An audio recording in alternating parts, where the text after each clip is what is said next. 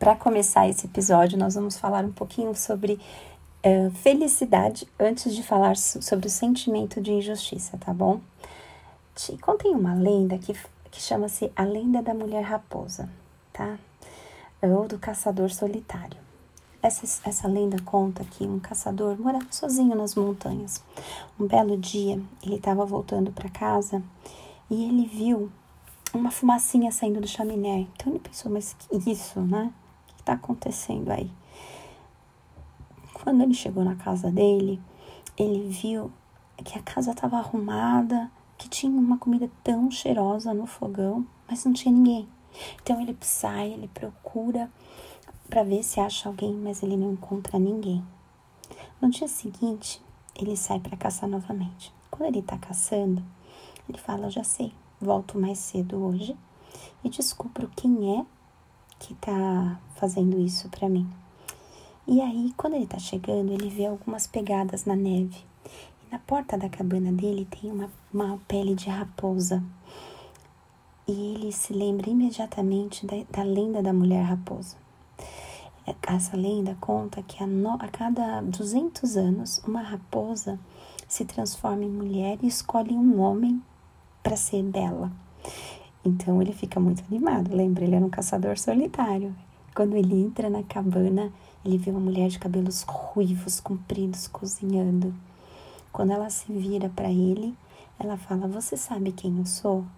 Ele diz: Sim, eu sei quem você é. Você é a mulher raposa. E ela diz: Sim, eu sou. E eu te escolhi para ser meu homem. Então eles começam a ter uma vida juntos a partir daquele momento. Ele se apaixona por ela e ela por ele. Encontra-se na lenda que naquela cabana havia risos até tarde, amores, alegria, comidas, diversão, amizade, tristeza. Eles eram plenos. Só que um belo dia ela começa a soltar peles e ele começa a ficar muito incomodado com isso. Ele diz: Minha nossa.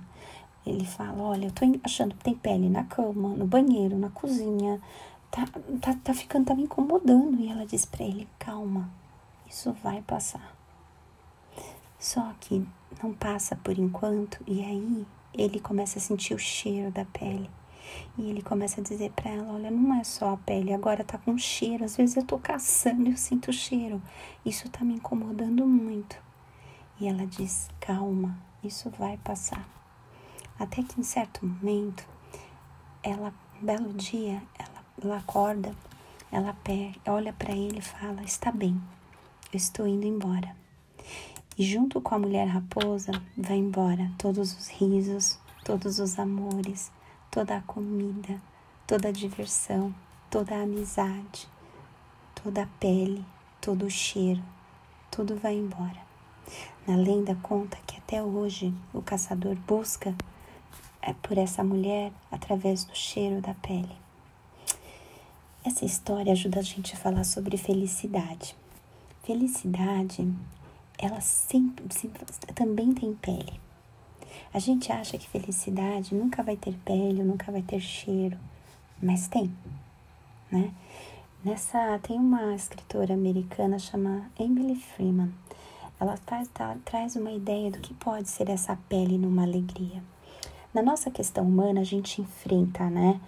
Uh, câncer, cegueira, ansiedade, depressão, todos os tipos de doença, né? Quarentena que nós estamos vivendo agora neste ano. A gente enfrenta muitas coisas, mas todas elas são peles, né? Tem um, ditado indiano que fala que a questão do problema é porque nós estamos vivos para resolvê-los. Eu gosto muito dessa ideia. Então, quando essa escritora traz essa ideia que Deus ele não deu isso pra gente, né? Ele permite, por quê? Porque é que faz parte da nossa mortalidade, faz parte passarmos por isso. Ele não controla todos os, as, as, os fatores biológicos, né? Mas ele nos ajuda a passar por isso. Então, uma das coisas que acontece quando a gente tem problema é a gente se ressentir achar que Deus deveria ter feito algo para para proteger aquela pessoa que nós amamos, ou a, doença que nós estamos, ou a falta de emprego, ou qualquer coisa. E aí isso a gente chama de ressentimento. Ressentimento é como se eu quisesse ganhar o jogo sem jogar. Eu quisesse que alguém reconhecesse que eu, Ângela, estou sofrendo e fosse lá fizesse algo por mim, porque eu me ressinto dele não perceber a minha dificuldade. Eu ressinto dele não poder me ajudar, né? Qual que é a, o grande, a, a grande questão aí? A gente precisa aprender a se perdoar. Essa é uma questão muito legal da psicologia positiva, né? Porque fala para como que a, o perdão vai nos ajudar a, a, a se ver livre, sabe? De emoções de raiva, decepção, hostilidade sabe? E vai substituir isso por sentimentos e condutas, sabe? Mais positivas que tragam coisas boas pra gente. Essa é uma ideia muito importante na psicologia positiva, porque quando eu vou lá e perco o jogo e joguei, eu não vou me ressentir, né? Mas quando eu não, não joguei e ninguém me deixou ganhar, o ressentimento vem. E ele pode ser de Deus, de um amigo, da, da esposa, dos filhos, pode ser de qualquer lado, né? Quando você lembra da felicidade que a gente estava falando, então, o que que tinha naquele casal? Tinha curiosidade, tinha entusiasmo, gratidão, tinha amor, tinha esperança. Ela falava: espera para ele, vai passar. A esperança que aquela fase ruim ia melhorar. Então, diante da, das nossas dificuldades, das circunstâncias, vamos ainda lembrar da mulher raposa, né? Houve uma circunstância onde a pele estava incomodando. Só que não houve um despertar por parte do caçador, mas houve um despertar por parte dela, que é quando ela fala: então eu vou embora. Né? Então, assim, nós sempre precisamos ter atento a isso, estar atento a isso. Qual é a minha circunstância? Qual é o meu despertar diante dessa circunstância? Ou eu fico preso na circunstância, me condenando, me culpando, me criticando dia após dia, hora após hora, acreditando que por algum motivo eu fui errada, eu fui cruel, eu fui qualquer coisa e que agora nada mais há né? Então, esse despertar é quando me mostra não o dia de ontem, mas me mostra o momento de hoje. É muito interessante, tem uma, uma história na Bíblia que mostra pra gente exatamente isso, mas antes eu vou explicar para vocês algumas concepções diferentes uh, de nós que vivemos no Ocidente e das pessoas que vivem no Oriente sobre culpa e vergonha. Culpa para nós e a vergonha é algo terrível, né? Tem até música que diz: olha, você não deve se culpar por nada, nem se arrepender, né? Eu só me arrependo do que eu não fiz. Já para o Oriente, não. Para o Oriente, vergonha é o sentido do que é o correto, né? Vamos supor, se eu não tenho sentido que jogar papel no chão é correto, eu não vou sentir quando eu jogar. Mas se alguém me ensina, eu quando eu jogar, eu vou falar: puxa, eu joguei papel no chão. A culpa, ela é, ela é, ela é descrita como um remorso, sabe? E ela carrega com ela mesma um antídoto para isso, que é uma consciência de reparação, que é que a gente chama de despertar. Então, a culpa e vergonha no Oriente, elas são consideradas virtudes, sabe por quê? Porque elas despertam na gente essa autoconsciência para reconhecer o que é inadequado no que eu estou fazendo para ter um novo caminho. Então, na Bíblia tem uma parte lá sobre quando Cristo uh, trazem para Cristo uma mulher que tinha cometido um adultério, né? E, e aí ele fala com ela, ele diz, olha, é, eu não eu não te condeno, né? Não faz mais isso. O que que isso é importante? É importante porque ali ele não está falando sobre ontem, sobre antes de ontem, sobre o ano passado. Ele nem mesmo menciona o que pode ter, ter sido acusada, quais foram as acusações daquela mulher. Ele só diz para ela: olha, vai, não faz mais. Esse é o despertar. Essa é a nossa possibilidade de mudar a nossa vida. É agora, é neste hoje, é neste dia, é neste momento. Tem uma autobiografia em cinco capítulos, é um texto que foi tirado de um livro tibetano do viver e do morrer. Eu vou ler porque eu acho que ele é tão maravilhoso. Que fala assim: olha, capítulo 1. Ando pela rua, há um buraco fundo na calçada. Eu caio, estou perdido, sem esperança. Não é culpa minha, levo uma eternidade para encontrar a saída. Capítulo 2. ando pela mesma rua. Há um buraco fundo na calçada, mas finjo não vê-lo. Caio nele de novo. Não posso acreditar que estou no mesmo lugar, mas não é culpa minha. Ainda assim, leva um tempão para sair. Capítulo número 3. Ando pela mesma rua. Há um buraco fundo na calçada. Vejo que ele ali está. Ainda assim caio. É um hábito. Meus olhos se abrem. Sei onde estou. É minha culpa. Saio imediatamente. Capítulo número 4. Ando pela mesma rua. Há um buraco fundo na calçada. Dou a volta. Capítulo número 5. Ando por outra rua. É o despertar, é a minha liberdade de andar por outras ruas, sabendo que há outros buracos para eu cair. Esse buraco dessa, desse sentimento de injustiça, esse sentimento de vergonha, de culpa, eu já não preciso mais passar por ele, eu sou livre. Né? Esse despertar vai pedir para gente uma outra coisa que a psicologia positiva trabalha também é a questão da compaixão, né? Então, assim, a nossa própria compaixão, sabe? Tem um autor que ele fala assim: quando o seu medo toca a dor de alguém, torna-se piedade. Quando o seu amor toca a dor de alguém, torna-se compaixão.